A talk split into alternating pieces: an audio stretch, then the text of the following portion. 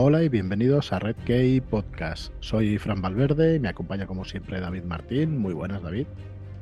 Muy buenas, ¿qué tal? ¿Cómo estáis? Muy bien, pues me acompaña, más que me acompañan, me acompañan David Martín por un lado y Tomás Endarrubias, como siempre. ¿Qué tal, Tomás? ¿Cómo estás? Muy buenas, muy bien, muy a gusto, como siempre, encantado. Pues sí, encantado de tenerte por aquí en un nuevo programa y hoy, bueno, lo habréis visto en el título. Em, yo lo llamaría ya un clásico de la fantasía, ¿no? Es un clásico este hombre, ¿qué opináis? Sí. Los clásicos modernos también son clásicos. Eso es. Hablamos de Andrzej Sapkowski, bueno, más o menos, más o menos. Es un hombre polaco y, es el autor de la saga de Gerald de Rivia. Y bueno, charlaremos durante un ratito sobre, sobre esta obra con Tomás. Y bueno, antes, antes de eso, quería recordaros por un lado que la semana que viene tenemos el programa de novedades de editoriales del año que viene. Que ya tenemos el plan editorial, ya llevamos trabajando unos meses y ya lo tenemos muy claro en fechas y las obras, autores, autoras que, que nos acompañarán el año que viene. Y bueno, vamos a avanzar, hoy sí, vamos a avanzar que enero se viene Light Chaser, va a ser la primera novela que hemos traducido por Surcaluz, aunque en la portada se va a quedar el, título original Light Chaser con el subtítulo Surcaluz. Dentro de la novela veréis el término traducido y es una novela de Peter F. Hamilton y de Gareth L. Powell, que son autores conocidos, reconocidos de ciencia ficción más que interesantes. Así que vamos a inaugurar el 2023 en enero con Light Chaser, la premisa, una Light Chaser, una surcaluz que viaja por el universo recopilando los recuerdos de los habitantes de los mundos distantes a cambio de baratijas.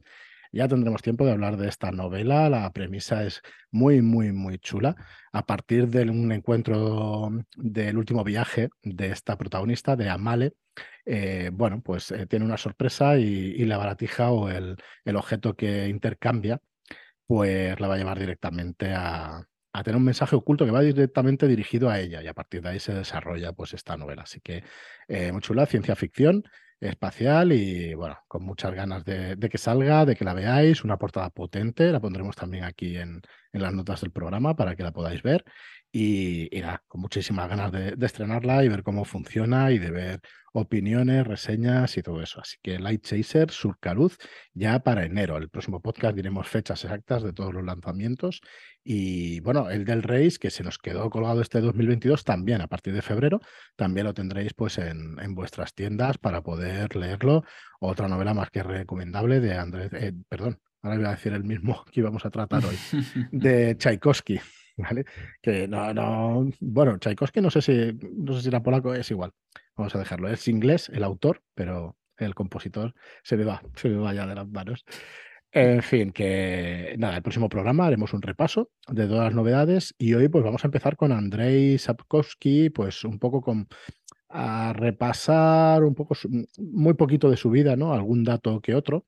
Eh, su obra que trascendió, ¿no? que ha trascendido las novelas, digamos, la verdad es que hay videojuegos, hay, hay una serie de televisión eh, con un par de temporadas de Netflix, hay una película incluso de hace unos cuantos años, polaca. Así que, bueno, David, danos cuatro pinceladas de, de este autor polaco y de estas áreas de Rivia y vamos con Tomás después que nos hará pues un...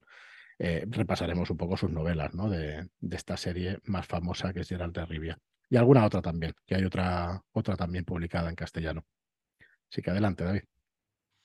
Bueno, pues eh, voy a rescatar aquella costumbre que teníamos al principio de comenzar el programa con una cita. Y es que hay una cita muy chula de Gerald que dice algo así como, ayer por la noche pensaba en salvar el mundo, esta mañana en salvar a la humanidad. Pero en fin, hay que tomar tareas a la medida de nuestras fuerzas y salvar lo que se pueda. Con esta cita tan contundente de Gerald vamos a, lanzarnos.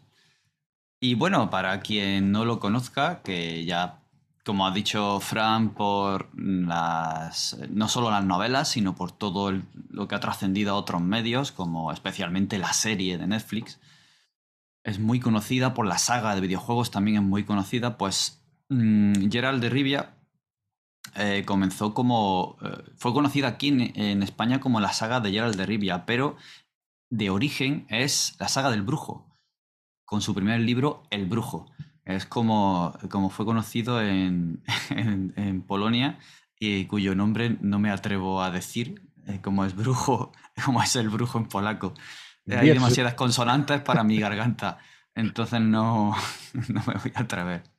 Pero bueno, Andrzej Sapkowski eh, fue un autor que comenzó tardíamente. Nació en el 48, el 21 de junio del 48, y se dedicó a, temas de economía.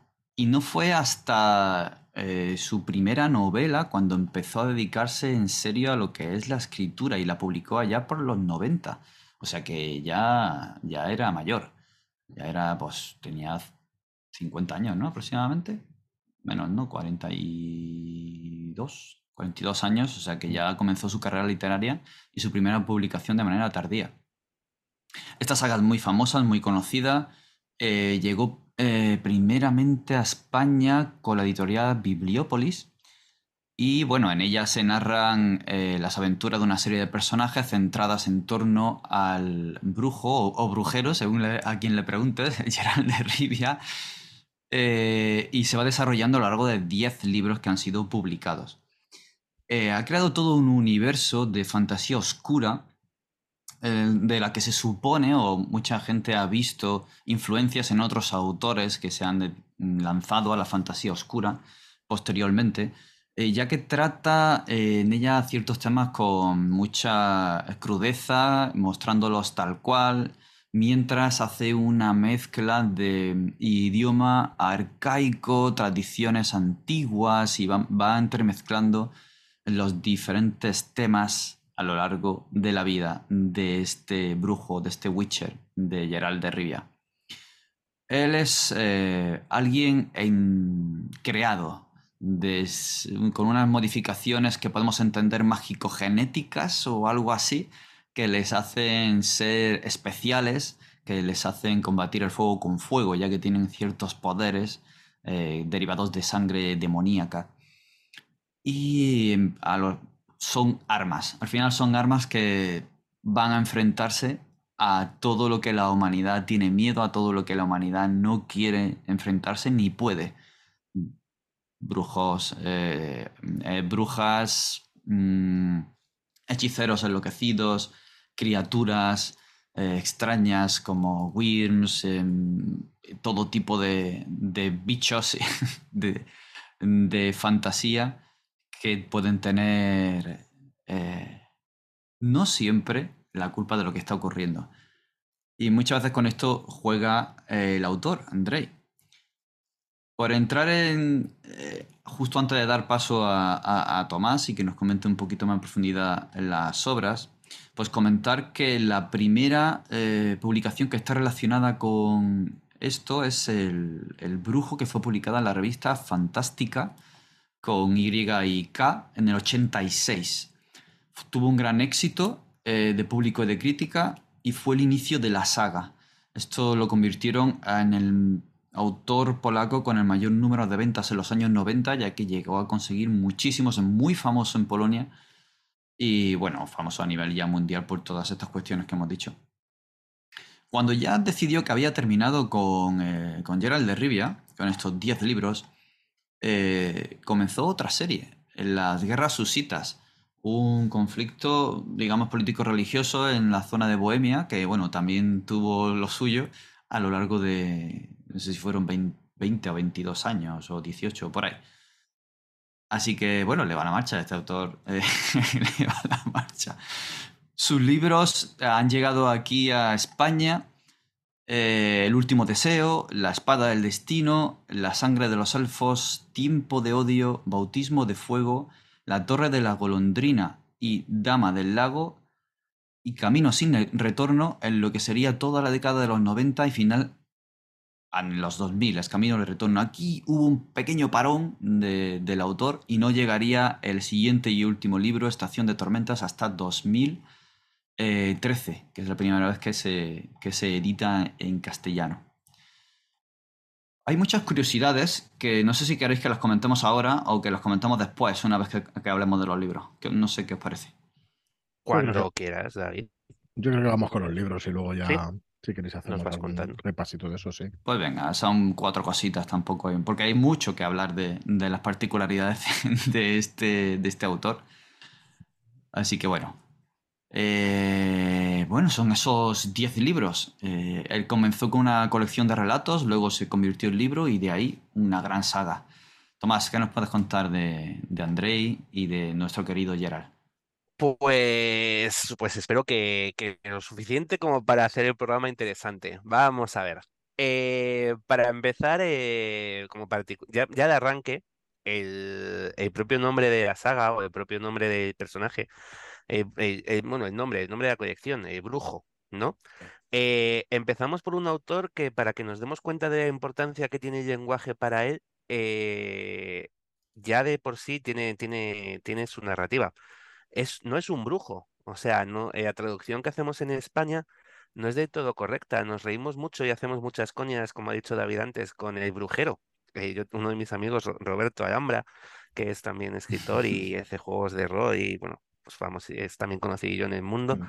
siempre lo llamaba el brujero, ¿no? Y a mí me hacía mucha gracia, pero es que es correcto, o sea, y además tiene su sentido. La traducción de witch es bruja eh, no es una bruja, de hecho las brujas son, son enemigas, son criaturas demoníacas.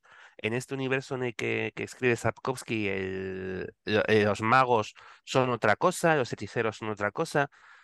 eh, que ese brujo, llamar brujo, o sea, con el masculino de bruja a, esta persona, a este tipo de personaje de magia, no es exacto, no es, no es tal cual, ¿no? Es el, em, por eso esto de brujero de Witcher. No tiene una traducción literal al, al castellano, se quedaría en eso, en el brujero. Y ya es para empezar porque, porque estos brujos, esto que aquí hemos traducido como brujos y que a partir de vamos a llamar brujos, como Geralt, como o sus compañeros, ¿vale? Como cualquiera de los pocos compañeros que quedan, lo que hacen es, son criaturas especiales, que sus poderes son muy particulares, vienen dados por un, pues como ha dicho David, por una serie de mutaciones forzadas, no son mutaciones naturales, sino que se fuerzan, ¿vale? Hay una serie, serán siempre, van a ser chicos, eh, no hay, no, no pueden, no puede haber mujeres que genéticamente puedan ser adaptadas a, a convertirse en brujeras, por así decirlo. Son solo hombres y, y se van a entrenar en un lugar especial llamado Caer Morhem y allí van a llegar siempre de diferentes maneras, o son huérfanos, o son niños entregados, eh, la tradición del, del niño de la sorpresa, ¿no? Que es, que es, eh, es muy importante en la saga de Geralt y que ya es, es importante en, en la literatura medieval, el- la sorpresa, que, que em, me vas a entregar aquello que te encuentres cuando vuelvas a tu casa y no esperabas, o lo primero que te salga un en el camino. Es muy de cuentos, ¿no? Eh, te ayudo, es como incluso la Bella, la Be- la Bella Bestia encontramos en la película, el, "Mm, Mm. tráeme la primera flor que veas por el camino. Y eso lleva al padre de la bella a encontrarse con la bestia y todo esto. Es una tradición muy de cuento, ¿no? El- lo primero que veas cuando vuelvas a casa, la primera rama que te toque un brazo. eh, Son cosas muy de cuento y, y Sapkowski lo utiliza para su historia, para estos cuentos de, del brujo.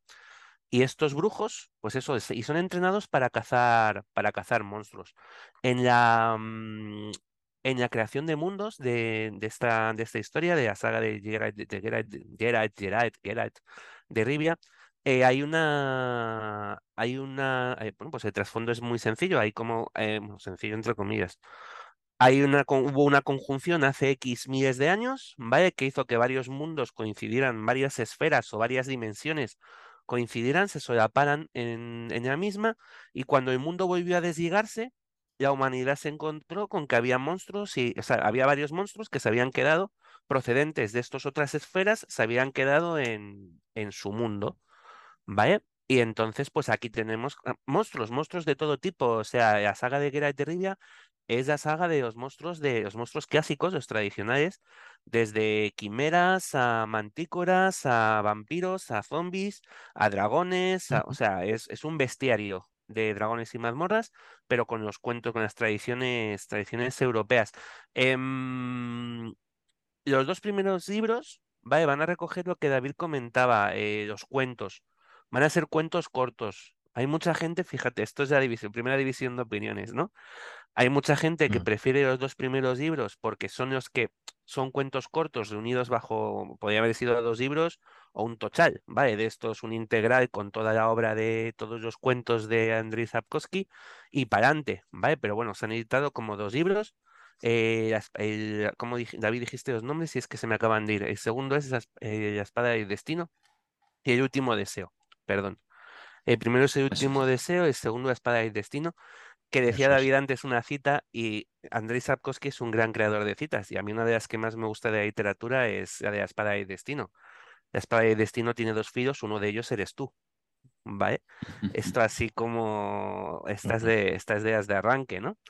Y te van a, van a servir estos dos libros para presentarte el mundo de, de Geralt y el cómo es la gente que se mueve a su alrededor, quiénes son, quiénes son sus amigos, pues quién es Jaskier, el, el bardo, ¿no? El juglar, el, el vizconde Julian von Pankratz, llamado Jaskier en, entre sus amigos.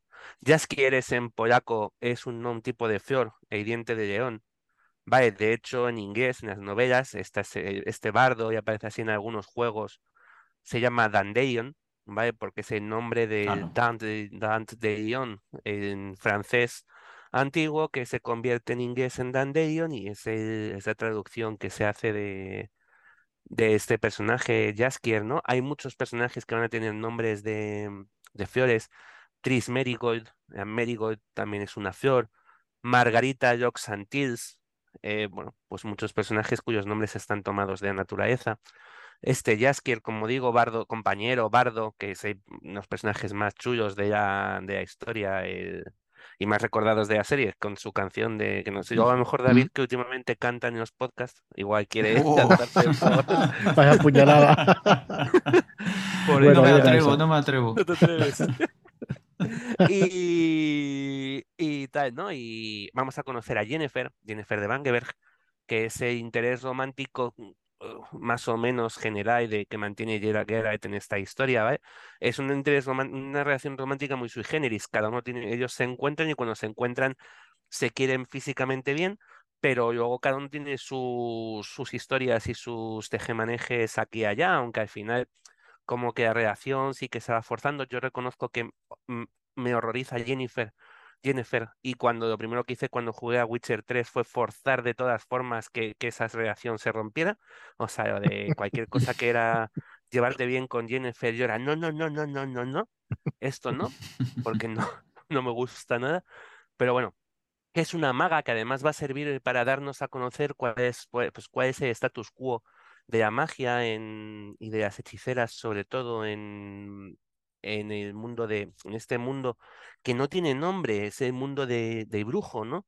No es como Poniente en Juego de Tronos o que, hablamos, podemos hablar de la historia de Poniente. Aquí este mundo no, no recibe un o Kryn en la Dragonlance. No tenemos muy claro mm, mm, cómo podemos referirnos a él. Sí que tiene una orientación muy, muy clara, que es, es un mundo tardoeuropeo, o sea, tardomedieval, basado en Europa, en Europa del siglo principios del siglo XVI, finales del siglo XV, con sus universidades, empieza a haber armas de fuego. Em, la política es, es una política de triquiñuelas, es una política totalmente renacentista, donde hay una serie de naciones que como compiten entre ellas y utilizan muchos espías y mucha, mucha historia, ¿no? Eh, Dijkstra, por ejemplo, es uno de los personajazos de esta historia, que es el consejero. Igual patino con los nombres de los reinos porque esto no, no Sí, es, no lo tengo tan nombres. controlado como Sandman, ¿eh? O sea, no es, Mm. no es de estas cosas que diga, pero bueno, creo que es No el, creo que es el consejero de Temeria, Dijkstra, y Temeria es, Temeria es uno de estos reinos y demás. No sé si es Temeria o es Redania, ¿vale? Y, es un personaje pues que, que además es, entra en conflicto directo con Geralt en varias ocasiones y es como pues como mm, eh, el típico señor maestro de espías que está sentado en el centro de la telaraña mientras se van articulando cosas a su alrededor que mueve, deshace, ordena asesinatos aquí. Si matas aquí a este, ocurrirá esto en este otro sitio y entonces nos veremos beneficiados por, por este tipo de cosas, por, porque a caída esto subirá una modificación de los precios de la harina y entonces ganaremos X. Este es el nivel de, de tratamiento de muchos de los temas. Es un mundo de alta fantasía donde puede pasar de todo, donde como digo la magia es muy brutal. Las, las hechiceras van a estar muy cambiadas físicamente, ya se van a... Eh, la magia les permite eh, idealizar su, su, figura, o sea, van a ser todas esbeltísimas, esculturales, preciosas, unos rizos, unos maquillajes.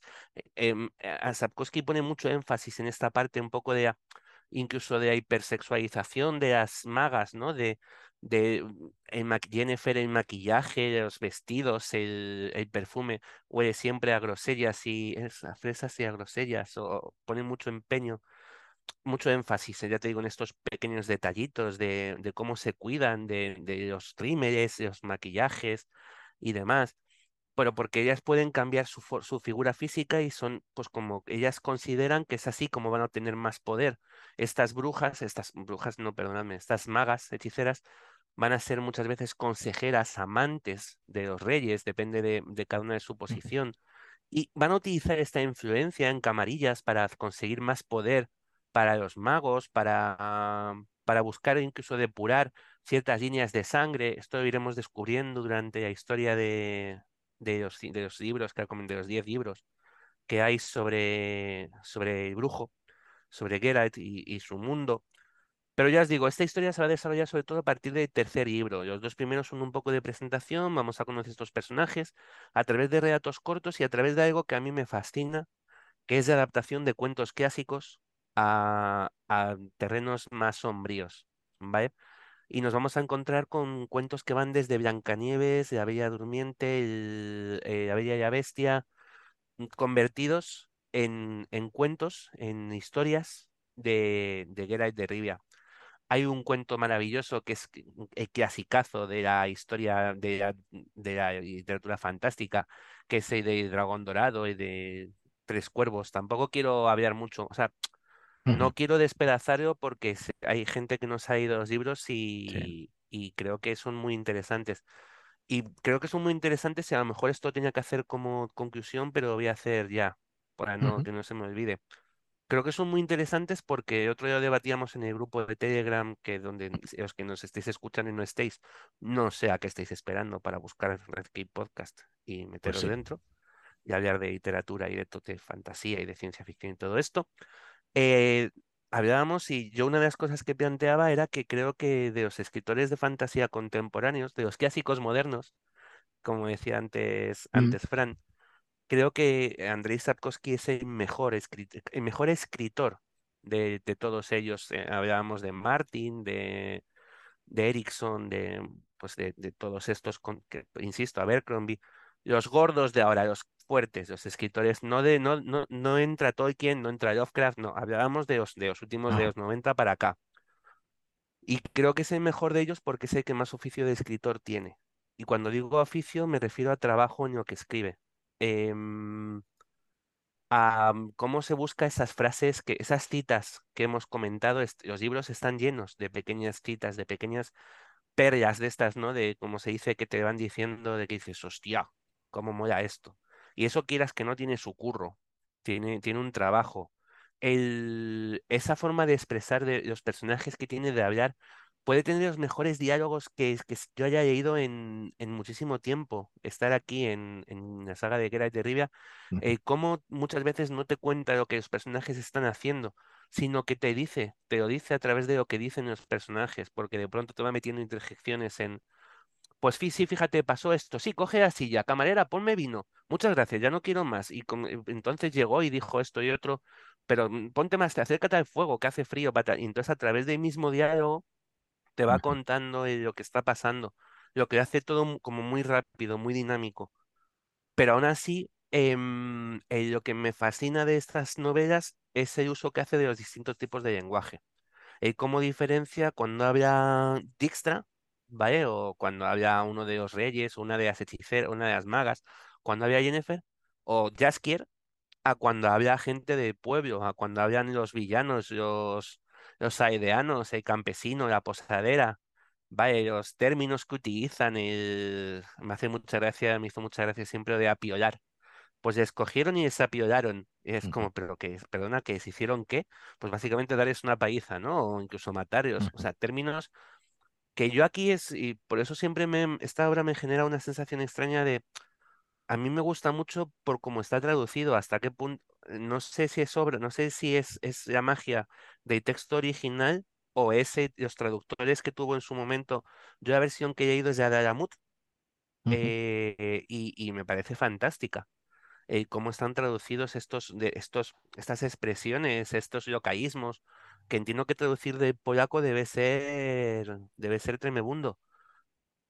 Pues Con sí, estas, con, claro, con todas estas historias, estos, cuanto menos, ¿eh? sí, sí, estas, tienes que, me da la sensación de que requiere conocer muy bien el idioma, porque, porque esa sensación, ¿eh? Que yo de polaco ando como de, de hebreo, lo justo, o sea, nada. Y, el, y me da esa impresión de, de trabajo mm, sudado, de tener que revisar una y otra vez y de ver cómo queda. Y creo, creo que a nivel lectura es de los que más se disfruta si te gusta leer. Em, esto no es negativo para otros autores, me refiero, muchas No, veces no, decimos yo, yo, yo, mm, interesante, ah, es- para escribir a un autor, ah, es muy bueno, es muy cinematográfico. Vale, bueno, pues este no es cinematográfico, es literario. Ujú. Vale, es lo que tiene. Es la lectura y la lectura requiere un esfuerzo y requiere un, una Sí, en sí, eso dejarte llevar por lo que está. Entonces, a mí me parece que de los actuales, por eso digo que es el, es el mejor, porque me parece que es el que más oficio tiene.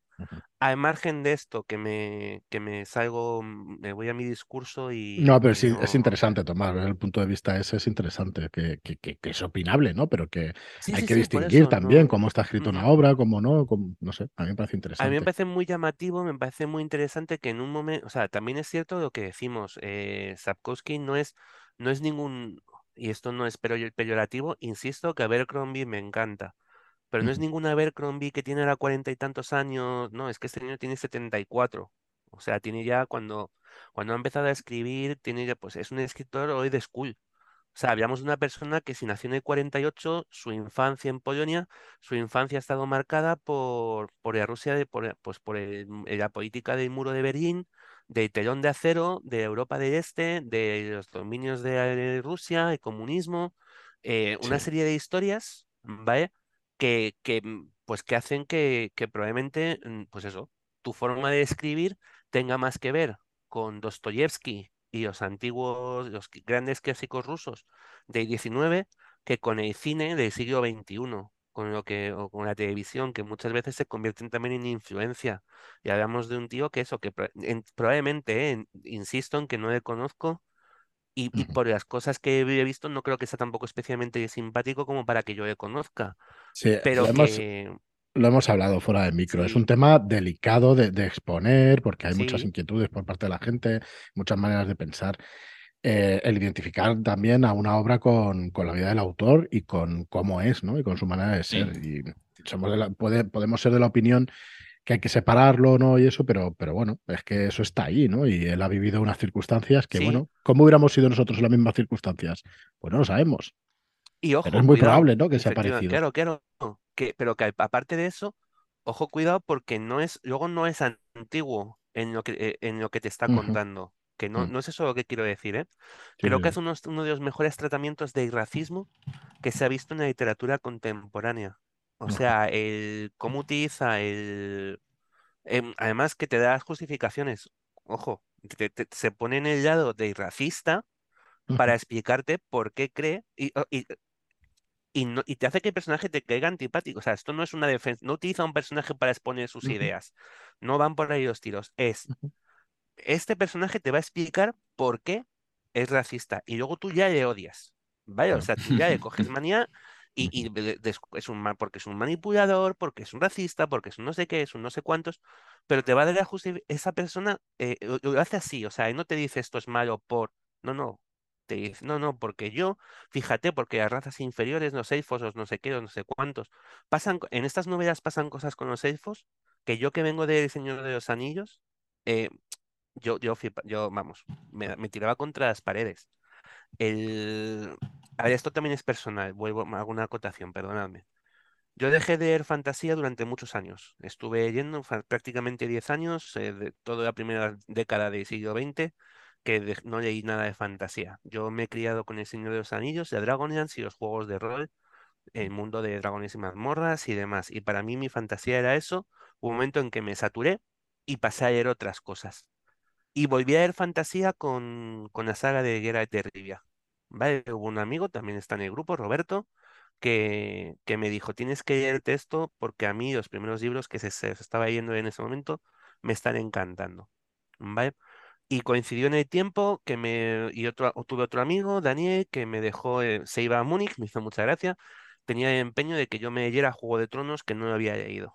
Y el día de antes de irse a Múnich, quedamos. Y me dio su ejemplar de Juego de Tronos firmado por George Martin y me dijo, y así te obligas a leer, me- te obligo a que te lo leas. Y me, me las leí al tiempo. O sea, primero, primero que hice fue guardar el libro, no sacarlo y comprarme un libro que yo pudiera manejar, porque si pasaba algo ahí firmado por George Martin, a mí me crucificaban y decidí no arriesgarme. Y entonces yo, eh, la primera vez que vi Juego de Tronos y la saga de Geralt de Rivia, las fui eternando. Un libro de cada. Fijaos qué suerte que pude leerme cuatro de Juego de Tronos seguidos. ¿Quién me iba a Eso no lo pueden decir, claro, eso no se puede no, decir hoy en claro, día. ¿eh? eso.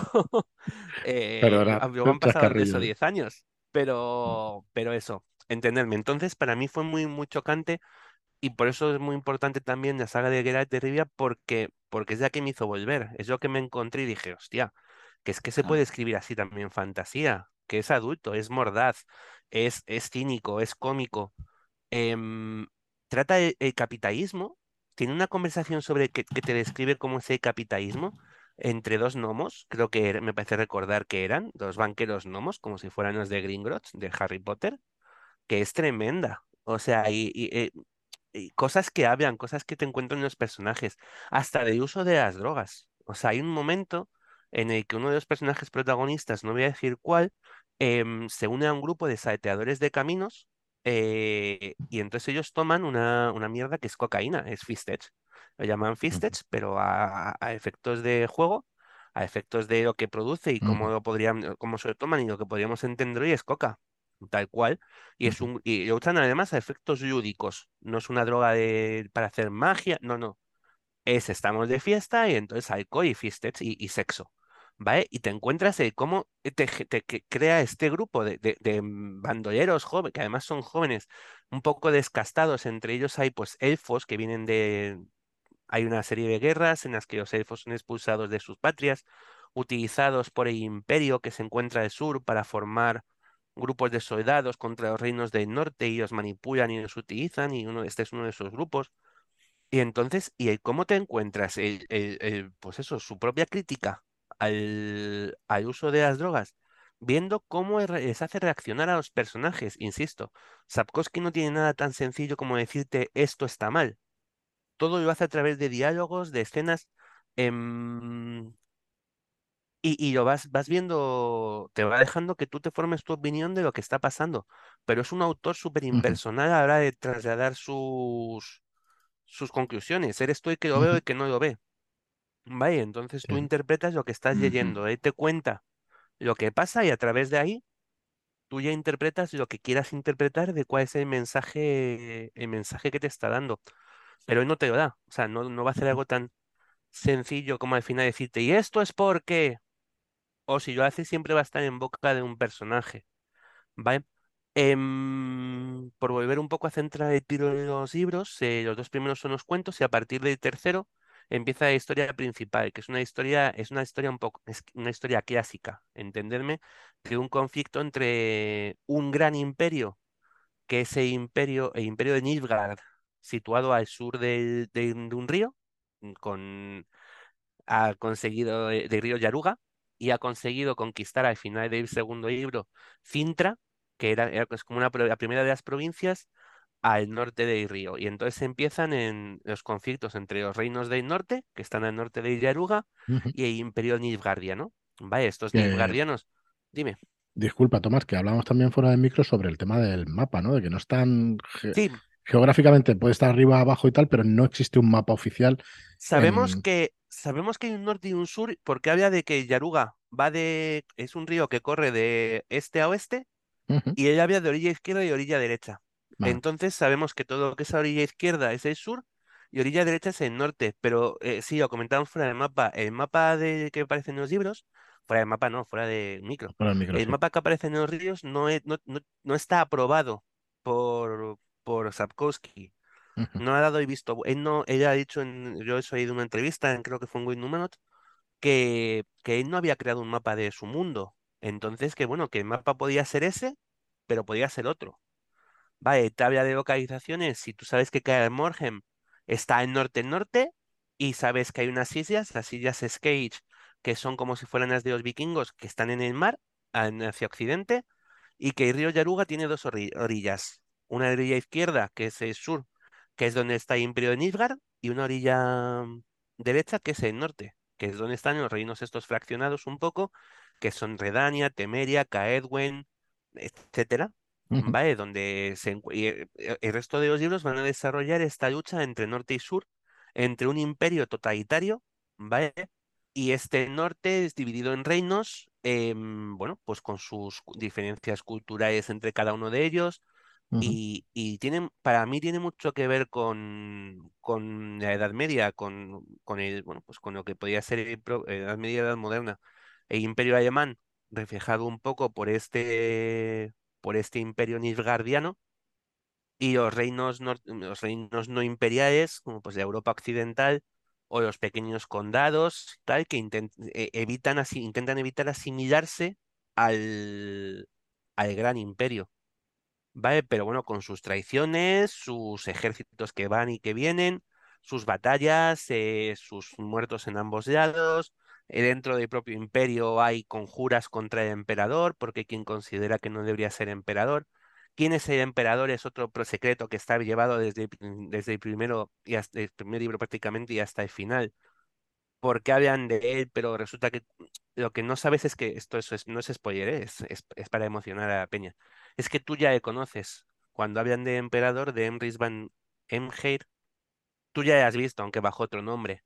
Y es un personaje de la historia de Geralt, ¿no? Entonces, pues tiene, tiene mucha coña el cómo vas descubriendo mm, cómo estos primeros libros, estos cuentos de los primeros libros, se terminan también vinculando con esta historia más larga ¿Cómo está tratado? Hay libros donde prácticamente Geralt es eventual, ¿eh?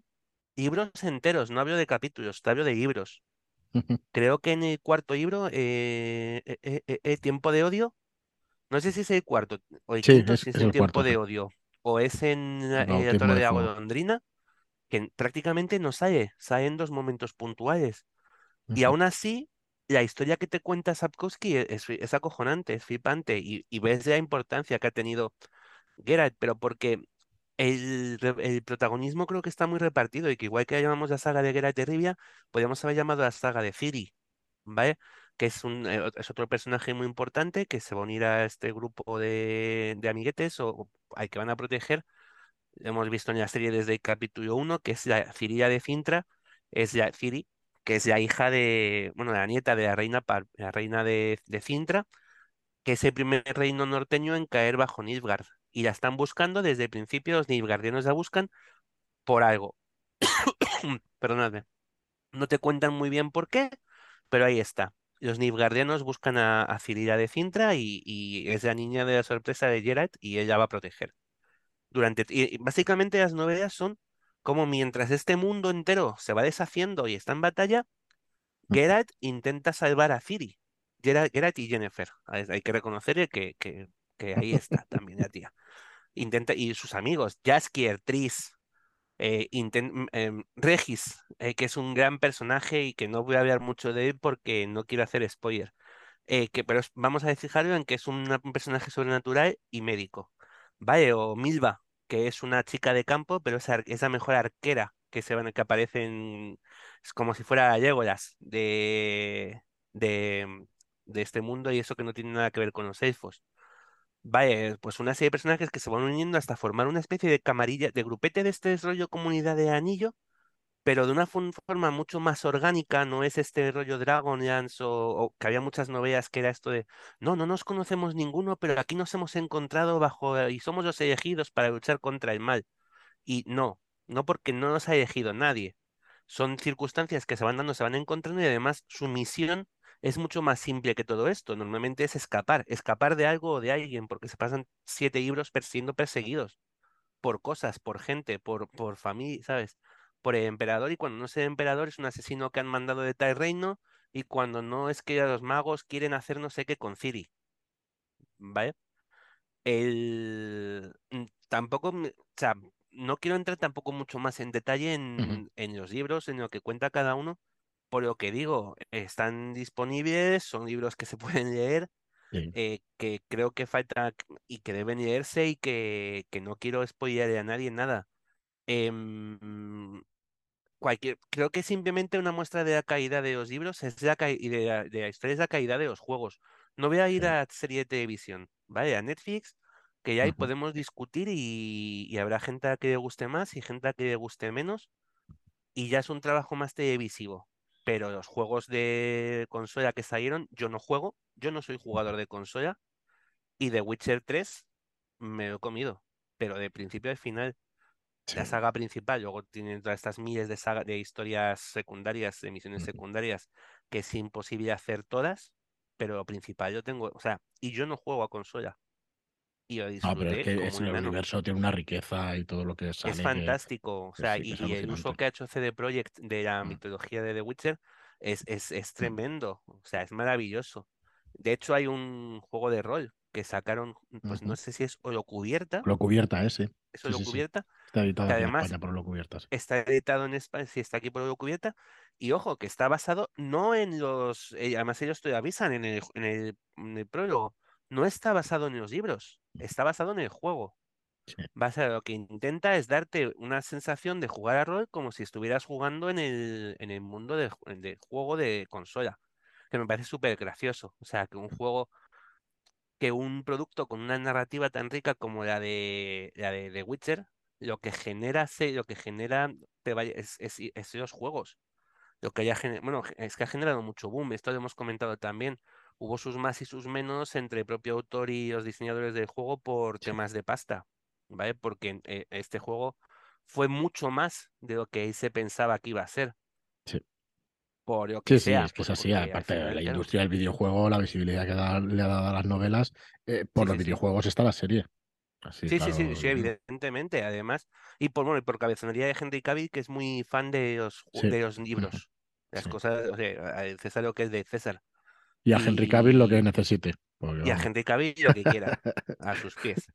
Eh, Henry Cavill es- era un gran fan de los libros de, de la saga de literatura fantástica de Geralt de Rivia Mm. y eh, cuando se enteró de que estaba, se iba a hacer una- un proyecto se presentó voluntario. Claro, yo entiendo de que el director de casting diría, vamos, flipaba, pero flipaba. Diría, Claro. ¿cómo? ¿Tú? ¿Perdón? Sin tener que buscarte, vienes a buscar el papel, ¿tú?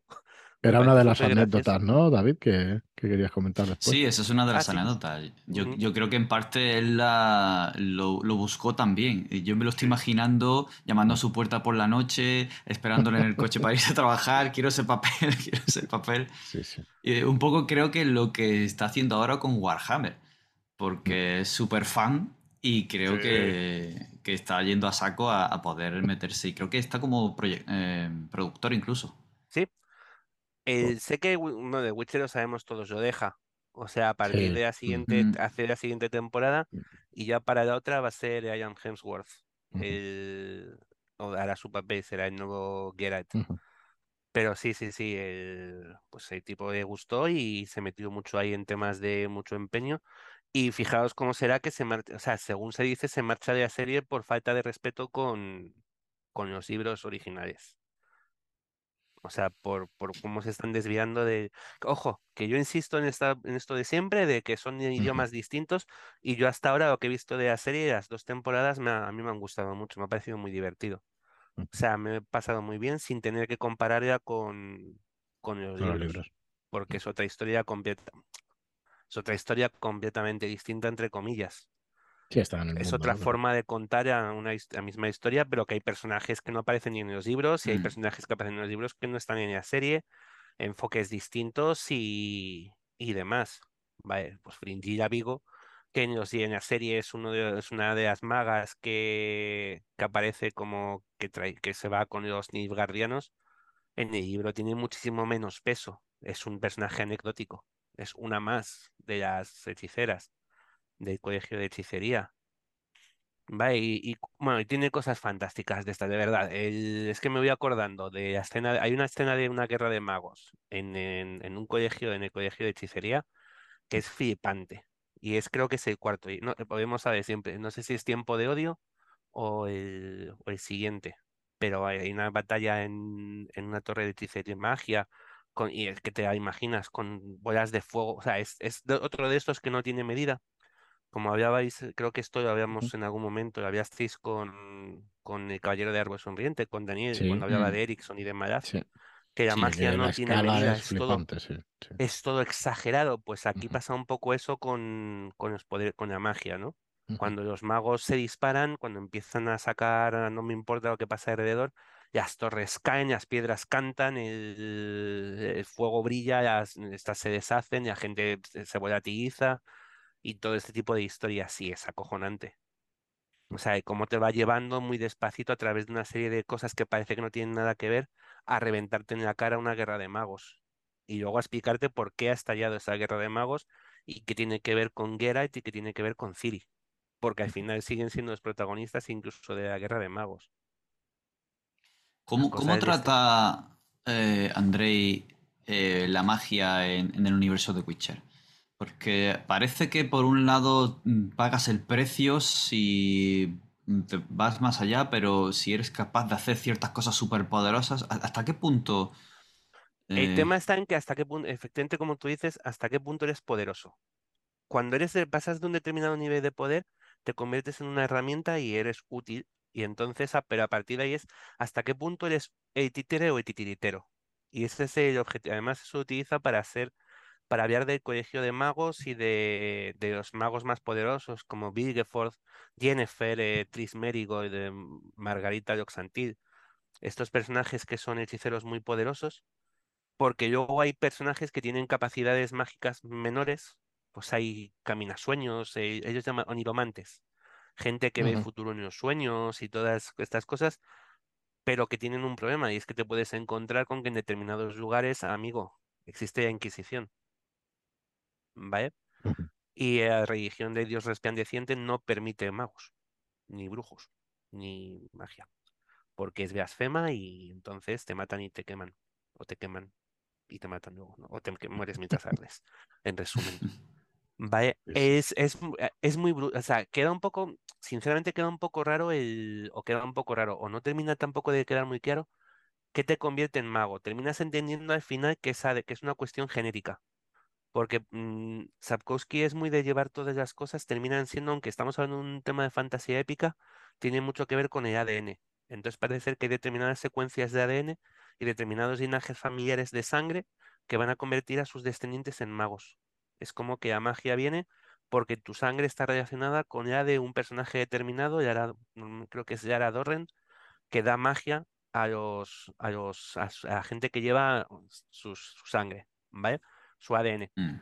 Em, pero tampoco es exacto así, es como que esos personas van a ser más afines, eh, luego tienen sus entrenamientos, sus escuelas, con lo cual, además de tener un talento innato, tienes que luego pasar una formación, tienes que aprender a hacer hechizos, tienes que estudiar. Es que parece un poco Harry Potter, pero es que el planteamiento es así, eh, Tú estudias cómo hacer pociones, o estudias cómo lanzar encantamientos, este tipo de historias se estudian, Y luego además la magia se puede quitar, hay un material, la duimerita, que si estás cerca no puedes hacer magia. Y entonces es como una especie de metal y se hacen, pues esto, los malos tienen esposas de duimerita y entonces de pronto te quitan los... Para los magos, este poder mágico a los brujos, como se no les afecta porque su magia va por otra parte. Ellos utilizan pociones y símbolos y es como una magia más primaria y no se ve tan afectada por la duimerita, ¿vale? Pero es eso, al final es, yo no tengo muy claro que Sapkowski quisiera siquiera, se planteara siquiera cuál era su sistema mágico, ¿eh? Los magos Mm. hacen magia y la magia como es mágica, pues, pues ahí está. No deja de, no llega a ser, o sea, porque en ningún momento se convierte en esa herramienta un poco que tanto nos horroriza a día de hoy a los de la fantasía épica, que es el, jo, es que si no tienes normas, al final siempre va a aparecer una persona que mm, con un hechizo más fuerte que lo va a solucionar todo. Que va. O sea, aquí no hay en ningún momento, no se solucionan las cosas con magia. Creo que ninguno de los problemas que aparecen en el libro se pueden solucionar por magia. Porque, ojo, también os digo, eh, no esperemos un final, no es un libro de finales buenos, de finales bonitos, es uno de estos Mm. libros agridulces, ¿no? Donde cuando acaba dices, hostia, pues no sé si me has dejado peor que cuando empecé ayer, ¿vale? Porque te puedes, incluso cuando se solucionan algunos de los problemas, los gordos no desaparecen. Y vuelvo a que te estamos hablando de un mundo, que, de un libro que refleja problemas de racismo, de sexismo, de, de, de, de clases sociales, de, pues eso, de mm, desigualdades, y eso está ahí, y eso no desaparece con, ninguna de ellas va a desaparecer con un hechizo. Puedes largarte de un sitio a otro, pero sí, efectivamente, puedes marcharte un tiempo, pero incluso una distancia sabes que tu sitio, tu lugar de nacimiento está así ocupado, bajo asedio o, o donde no puedes volver a tu casa porque si vuelves te cazan porque eres un doppelganger, va y te han Mm. descubierto. ¿Sabes? O sea, es que incluso hasta este nivel de, mm, de mm, profundidad hay en, en ocasiones, ¿no? El- utilizo a un- una criatura mágica como es un doppelganger para que cuente cómo se siente por no poder decir quién es. Y porque como le tienen miedo, se le aparta, se le aísla, se, ¿sabes? Es, pues se excluye, ¿no? de la sociedad y de pronto se ve obligado a robar o a tener que hacer lo que la gente tema que tiene que, que va a hacer porque no tiene otra salida, ¿sabes? Es, es muy curioso cómo plantea estos temas y, y ya os digo que el peso de la narrativa de Sapkowski no es nunca el hechizo más poderoso. Evidentemente tiene su tiene su relevancia, aunque sea a nivel narrativo, ¿no? Por lo que os digo, esta batalla de magos a nivel torres que explotan, pues tiene mucho, hay mucho de ahí, o la batalla de Soden, los 14, ma- hay 14 magos que mueren en la batalla de Soden y tiene, tiene su importancia y por qué, y quién es el- la, la decimo, la decimotercera, ¿son 13? Creo que son 13, es que tiene un texto, o sea, y tiene su importancia en la historia, el decimotercer nombre de los magos de, que cayeron en Soden, ¿vale? Porque hay una errata y entonces el mago que creen que ha muerto no está muerto y bueno, pues una serie de historias.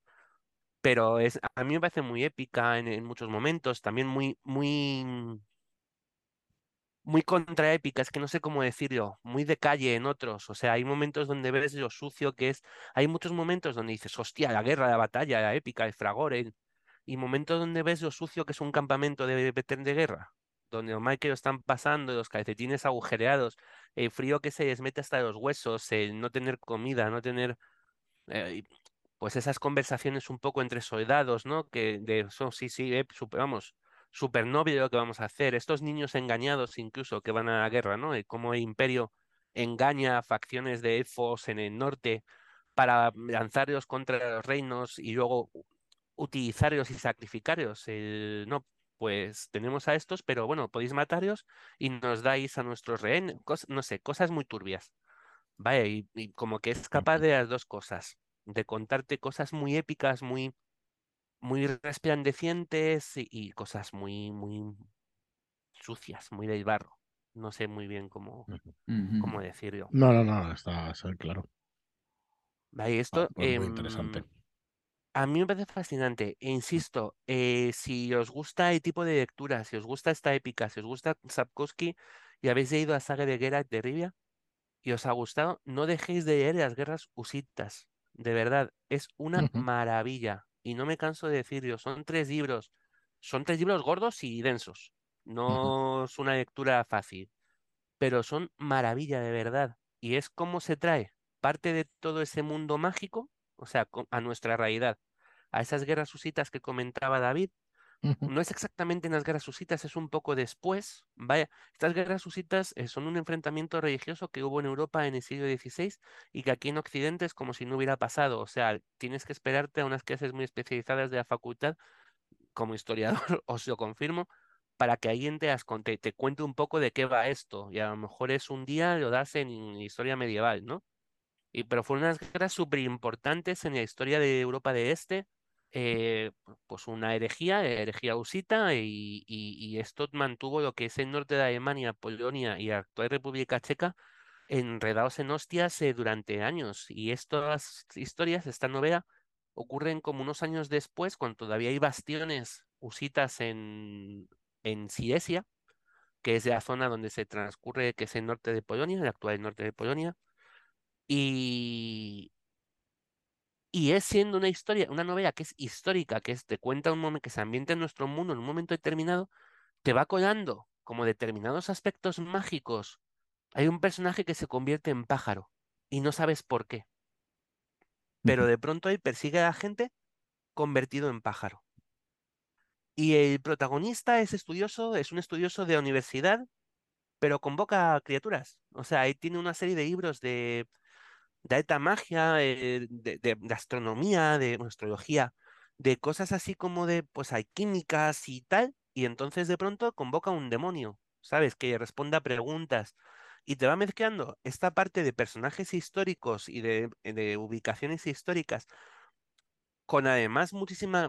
Yo no había visto a nadie que me describiera un, una fábrica de tintes con la capacidad de hacerme sentir tanto asco como me la contó este señor en estas obras. El- el cómo huele por los tejidos, lo que hace- productos químicos que se utilizan para fijar los colores al tejido y el- los bataneros, lo que es un batán, y el, que el producto principal es orina, y entonces se va recogiendo la orina de los animales para poder impregnar los eh, tejidos y que las telas se queden con el color que, bueno, pues esto, y es, y de pronto aparece un, ya os digo, un señor que se convierte en cuervo, iba por ahí volando, y es el muerte, el- es una frase de la Biblia, es la muerte la muerte a mediodía o la muerte que cae al mediodía o no sé qué. Y tienen, y, el- y son tres libros y son, son de verdad que además mantiene ese rollo de la misma jerga. También los publicó Alamut en España y mantienen esa jerga de un poco de, mm, para la nobleza habla distinta de cómo habla el populacho, eh, eh, la plebe, ¿no? Sí, No utilizan los mismos términos y, y es, es tremendo, de verdad. También además pasó un poco lo mismo, ¿no? Salieron los dos primeros libros y el segundo hubo que esperar varios años a que se publicara, no sé si por un tema de edición de Alamut o un tema de que no lo había escrito Sapkowski y hubo que esperar a que lo terminara, pero, pero bueno, no quería terminar, eh, no quería despedirnos, así que lo he metido Sí. así ya y así me daba tiempo a, Oye, a eh, co- como autor, ¿cómo, cómo es de difícil utilizar esos términos, pues eso, que, que unos personajes se hablan de una manera o de otra? Realmente tiene que ser complejo, A ¿no? mí me parece complicadísimo y Mm, de hecho ha- hace ya muchos programas y cuando mm, publicasteis eh, la obra ti- ah, em, historia triste de un hombre Sí. justo. Yo ya dije que a ¿Qué me eh, recuerda a eso? Mm, efectivamente, es que a mí por activa, por pasiva, yo decía que ah, el- la forma de escribir que tiene Ángel eh, me parece, me recuerda muchísimo a Sapkowski por este uso de los de, de diferentes formas de lenguaje. En el caso de, de Ángel, él habla de germanías, que además se te explica cómo se utiliza y de dónde Sí. viene y todo esto pero me parece complicadísimo. Yo hay tres, tres autores en ese sentido que creo que son em, que tienen algo que despunta y los hace diferentes y, y, oh, vamos, no me cuesta. Son Sapkowski por este tipo de, por esta forma de hablar de los personajes en, en la saga de Geralt de Rivia y en las Guerras Husitas. eh, Ángel en, en Historia Triste de un Hombre Justo y Víctor Conde en La Orfiada. Por cómo em, cómo imita o cómo consigue imitar la sonoridad y la forma de escribir de cómo de la Ilíada y de la Odisea de los textos clásicos griegos, ¿vale? Con sus iteraciones, sus transposiciones, es sus repeticiones y demás, eh, cómo consigue hacerlo en una novela contemporánea. Son, me parece fantástico, me parece que son horas y horas. En los tres casos, entiendo Insisto en que creo que, que- que es un trabajazo el conseguir em, Mm, que tus personajes hablen un idioma que no es el que tú hablas en tu día a día y escribir de una forma que no es Sí, aquella con la que tú la te que hablas, sí. expresas.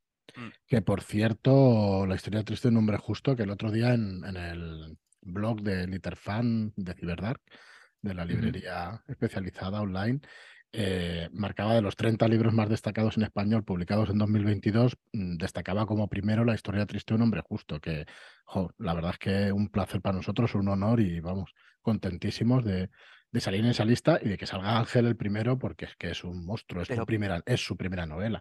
O sea, porque eh, yo insisto en que, y yo llevo diciendo desde que, que, que conocí mm, el producto y leía la novela y mm, empezamos a hablar de este tema. creo que eh, eso es lo que os decía antes. Se puede ser, eh, hay escritores de literatura de que son cine- pues, cinematográficos y hay Mm, otra cosa que es de oficio. O mm, sea, y el texto de Ángel es de oficio, es de mm. muchas horas.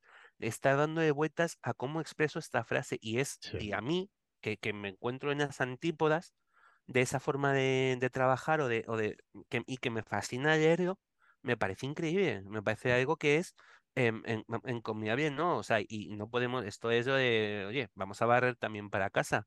Si es bueno en Sapkowski, es bueno en Ángel. No voy a decir eh, poner, eh, Sapkowski más porque es famoso y mm. polaco, ¿no? Lo siento Mm. mucho. No, Lo nosotros lo está teníamos muy claro, Ángel ¿eh? en su primera sí, novela aquí en España, ¿sabes? En, en Historia Triste, un nombre justo. Y no es menor que lo que puede hacer eh, Sapkowski en... Insisto que eh, dejando de lado el rollo de las traducciones que yo me he leído en español y sí, dándole claro, claro. todo el mérito y el crédito que merece a la persona que haya traducido las obras de Sapkowski al castellano. Sí, ¿vale? Pero esto mismo que estoy alabando de, de Sapkowski en polaco, lo tengo que ver y lo tengo que alabar en la historia del nombre justo en, en castellano, porque me parece que es, que es muy equivalente, ¿vale? Es, es muy Mm, Sí, sí. defendido y, y es acojonante. O sea, es, es una historia, tú vas leyendo y te pasan Sapkowski que diferencias a los personajes por lo que van diciendo y además entiendes por qué hablan Sí, diferente, porque es verdad que no tienen la misma educación. Sapkowski lo hace muy bien cuando te enfrenta, te saca a Regis que es un doctor, un médico, hablando con Milva, que es, es una, pues lo que os he dicho, es la cazadora. ujú, Entonces, uno es docto, uno habla de forma elevada y muy culta y tal, y ella no, ella, pues, hombre, no escribe, no comete faltas de ortografía porque está hablando, y entonces, pero, pero corta palabras, utiliza otros términos, eh, y Sapkowski lo refleja muy bien, monta muy bien estos estos diálogos o cuando Jaskier habla, que como es un poeta, es un bardo, pues todo es súper elevado y todo es eh, poético y rima y es, ah, ¿sabes? Y, hay personajes con los que no es, ah, es, oh. No sé, sí, sí. es, es difícil de, de explicar. Creo que hay que leerlo. Creo que son cosas que hay que leer. ¿vale? Y que hay que, y además requieren un esfuerzo. Y me parece súper guay que te requieran un esfuerzo para, Claro para disfrutarlo. Mm, Hombre, que cuando termines digas, Oye, yo que me he enterado de lo que estaba pasando. O sea, que, que lo he entendido. Bravo la historia que me has contado y bravo yo también un poco que, que he sido capaz de, de entender esta historia. Que no, yo estoy un poco cansado también muchas veces de que las cosas nos las den Más ¿no? mascaritas, que entiendo, entiendo que hay libros que son para leer Sí, rapidito y en verano y fantástico y estupendo, y hay libros que son para, para dedicar es sí, sí, para otro disfrutarlo, sí. Sí, sí, otro tiempo para dedicar es cierto, cier- neuronas, vamos a entrenarlas, o sea, que, que se nos van a pudrir ahí dentro. Y Sapkowski me parece que es de los que entrenan neuronas. No por... Y, joder, es que quiero diferenciarlo un poco también. Hemos hablado muchas veces de que Erickson te deja, te- hay que esforzarse por entenderlo porque te deja tirado en mitad de una Sí, no, historia y Sapkowski no es apáñate. así. No, no, no, no, No, es así, Es no la es literatura, es la forma de escribir que tiene. No es, mm, no es lo que te está contando, es cómo te lo está contando. Ya os digo, no es esa, es otra historia distinta, ¿vale? No es, pero que tampoco, pero es eso, no creo que ni en un sentido ni en otro haga falta que te lleven siempre de la mano, ¿vale? Me parece muy guay que en algunos casos, en algunos momentos, o bien a nivel argumental o bien a nivel literario, te pidan que hagas un esfuercito. Muy bien, Tomás, pues bueno, un repaso estupendo, sin hacer spoilers además, que o sea que es ideal, porque van a poder escucharlo cualquier persona, que ya lo pondremos en, en las notas del programa. Y vamos, encantadísimos. No sé que ya por ahí alguna anécdota, David, para comentar de, de alguna cosita de Andrés, pero vamos, hemos comentado bastante. Bueno, eh, está la anécdota, la- lo hemos comentado, a él no le gustó la adaptación que hicieron en Polonia de tanto a nivel de rosa. película y de serie. Eh, rechazaron su... O sea, fue una cosa tanto de autor como de los fans, seguidores de la saga allí en, en Polonia. Eh, porque, claro, utilizaban lenguaje y una construcción de la trama comercial que no enlazaba con, con claro, con, con los libros. De hecho, la serie creo que tiene 12 o 13 capítulos y el libro, o sea, y la película son dos horas condensando los 13 capítulos eh, en una sola película. Así que, bueno, puede ser una cosa un Curiosa. tanto peculiar, sí. Eh, es- esta, esta serie y esta película no ha llegado a, a nosotros. A nosotros nos llegó la de Netflix. Y Ujú. tampoco le, le ha gustado, como a mucha gente con la que yo he hablado que sí ha, ha leído los libros, tampoco le ha gustado la forma en la que manejan el tiempo, los personajes. Bueno, esto siempre es controvertido, ¿no? Tienes tú en tu cabeza eh, cómo son las cosas. Sí. Y bueno, como decía Tomás, es un lenguaje diferente, se adaptan de manera diferente y puede ser mejor o peor. Pero al autor tampoco, tampoco le gustó. En un principio, Netflix estaba planteando una película eh, autoconclusiva de The Witcher. No sé qué parte de los libros iba a, a coger, pero si la idea era hacer un Capitán a la Triste, es mejor que se hayan quedado quietos, que ahí han dicho fue un pastiche de todos los libros. Y, y si esa era la idea de Netflix, pues es mejor que hubieran hecho esta serie, aunque no esté muy. todo el mundo muy, muy contento con ello. Hay una curiosidad en los libros y es que Gerald no es de Rivia. ¿no? Y sin embargo se llama de Rivia. Eh, ¿Por qué elige eh, llamarse de Rivia? ¿Tú lo recuerdas, Tomás? No me acuerdo. No me acuerdo, Pues- pero efectivamente no es de Rivia. Ya había oído, pero no sé tampoco. Pero no me acuerdo. Según, seg- según que he leído, he, he leído, y era por contrastarlo, ahora me contarás, dicen que eh, se explica que eligió ese lugar porque es donde reside la reina y creyó que sus clientes tendrían más confianza si él decía que procedía de allí. Tiene toda la Es lógica. verdad que es donde, o sea, que sí que es de eh, la reina Iria, creo que se llama, que es de eh, eh, Rivia es una ciudad muy pequeñita, y está cerca de, además está cerca de, de, de Yaruga, y sí que además tiene un encuentro en uno de los libros con, con la reina. Y puede que sí que ahí lo comenten, pero sí, sí, no es de, es que los brujos realmente no son de ningún sitio, son de Caer Morhem. O sea, seas de Mm. donde seas, te vas a educar y te vas a criar en Caer Morhem. Entonces sí ¿Podemos que entender que nacen de nuevo allí después de todo lo que les pasa? Sí, además cascan como, o sea, entendamos que a lo mejor a Caer Morge me entregan 100 niños y de esos 100 niños sale un brujo. Los otros 99 cascan. Vaya, o sea, las pruebas que hacen no son para todos. Son, y además les destrozan la vida. Los brujos son a nivel, a nivel emocional y a, y a nivel físico. Eh, eh, toman una serie de pociones, que las pociones están hechas con venenos, a los que se empiezan a acostumbrar desde pequeño. Desde pequeños, todos los brujos son estériles, por ejemplo. Una de las cosas que pierden es la capacidad de procrear. No de tener sexo, que eso nos demuestra, eh, sabemos en varias ocasiones que, que a Geralt se da bastante bien, el tío es, es potente, pero no pueden, no pueden tener hijos. Es una de las Mm. muchas, les cambia el color de los ojos, el- bueno, una serie de historias que además no están bien vistos, porque además está muy bien tener un brujo cerca cuando te hace falta, pero una vez que te hace falta, mejor que se marche. Como siempre, sí. Y son mercenarios, o sea, al final, ojo, cuidado, no dejan de ser mercenarios de si hay un monstruo en tu localidad y puedes pagarme, yo lo mato. Si no puedes pagarme, pues tendrá que seguir matando granjeros y niños y lo que mate, ¿sabes? O sea, no es, no son éticamente mm, reseñables, ¿vale? En general. Luego Geralt, al final, cada uno hace sus cosas y evidentemente Geralt es un héroe, ¿vale? Pero el concepto de brujo como tal no deja de ser un mercenario que, es que está allí para ayudarte como el equipo A, pero cobrando. ¿Vale? Mm. Si hay un monstruo en tu barrio, pues ¿a quién vas a llamar? A los cazafantasmas, pero los cazafantasmas luego presentan una factura.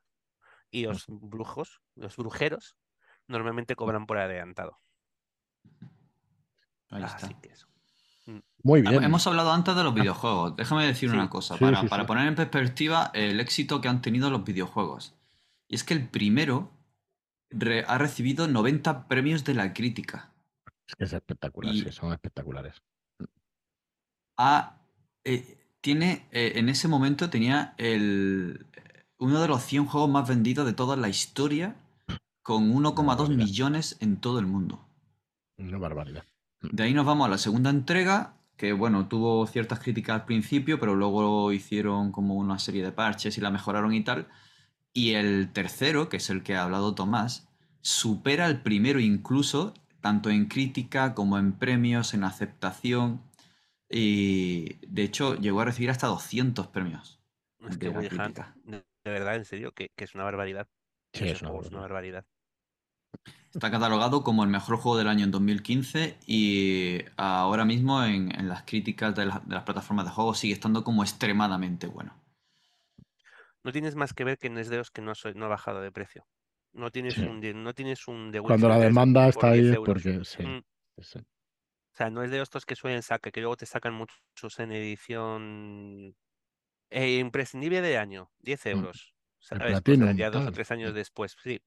Y este no. Este creo que sigue estando rondando los cuarenta y tantos, 50, que oye, que ya está bien que, Sí, que son siete que a mí en años su momento me costó más, pero que de esto Sí. hace ya varios años de que Sí, yo jugué. Y no comp- y yo no jugué cuando salió, o sea, que pasaron también tarde unos añitos. Pero vamos. Es, hemos hablado de, de videojuegos, de películas, de series, pero no hemos hablado de cómic. Y es que también ha salido en cómic. En el 93 y 95 hubo una serie de seis números en los que adaptaron eh, las historias cortas de Sapkowski ambientadas en el mundo de, de Gerard de, de Rivia. Pero no fue a- a- internacionalmente, no pegó el salto hasta que llegó Dark Horse y también hizo su saga en los 2011, 2014, 2015, 2016, con la saga de las vidrieras, Las hijas del zorro, La maldición de los cuervos, De sangre y fuego y Recuerdos evanescentes, con autores que, que escribieron ahí como Paul Tobin, eh, Alexandra Motica, eh, Bartos, eh, bueno, no, en este, no, del último no tengo el autor, vaya por Dios. Pero bueno, o sea que Volvemos a encontrarnos con Dark Horse en las adaptaciones de cómic. En cualquier, sí, sí, sí. Si buscas, de hecho, otro día he escuchado en un podcast en inglés, eh, entiendo que creo que es Dark Horse también, el, el Transformers Mi Pequeño Pony. O sea que, que cualquier cosa que pueda adaptarse, ahí están ellos. Sí, sí. Muy bien, pues oye, lo vamos a dejar aquí. La verdad es que es muy Perfecto. interesante esta saga de libros de Andrei Sapkowski, este Gerald de Rivia, lo, lo que decías de los Sushitas, la verdad es que es muy interesante como autor. Y nada, invitamos a todo el mundo a que, a que le eche un vistazo, a que lo pueda leer, que probablemente muchos de los que nos escucháis ya lo conocen. Y bueno, un programa estupendo, se ha quedado sin spoilers, vamos, redondito y, y perfecto, maravilloso. Así que bueno, muy contentos. Pues nada, em, nos quedan pocos días del año. Estamos, grabamos un día 20, eh, igual sale mañana, el día 21, este podcast, si no, pues el 22 como mucho. Y oye, feliz Navidad a todos, que estamos a dos a, a cuatro días de Nochebuena y, y parece que, no sé, yo este año parece que no haya Navidades y eso, pero también cae en fin de semana, que es un poco Sí. raro, ¿verdad? Sí, sí. Mm. Y nada, pues muy mucha eh, feliz Navidad para todos. La verdad es que muy contentos de este nuestro primer año con, con la editorial. Em, empezamos con la historia triste de un hombre justo, acabamos con el tercero de Impossible Times de, de Mark Lawrence y comenzamos el año que viene con Light Chaser, con este subcaluz que, que tenemos muchas ganas también de que salga. La semana que viene novedades de- del año que viene. Y nada, y seguiremos pues a tope el año que viene con el podcast y con más cositas de, de literatura fantástica. Muchas gracias a todos por acompañarnos. Muchas gracias, Tomás, por tus Nada. perlas de sabiduría, porque es que es una pasada escucharte y estamos Mm. encantados. Y Muchas nada, gracias. gracias, David, también. Y nos vemos, en- nos escuchamos en el próximo programa. Pues feliz Navidad, mucha suerte para el que lleve cupón y que compre muchos libros con ellos. Nos escuchamos en el siguiente. Nos oímos. Muchas gracias.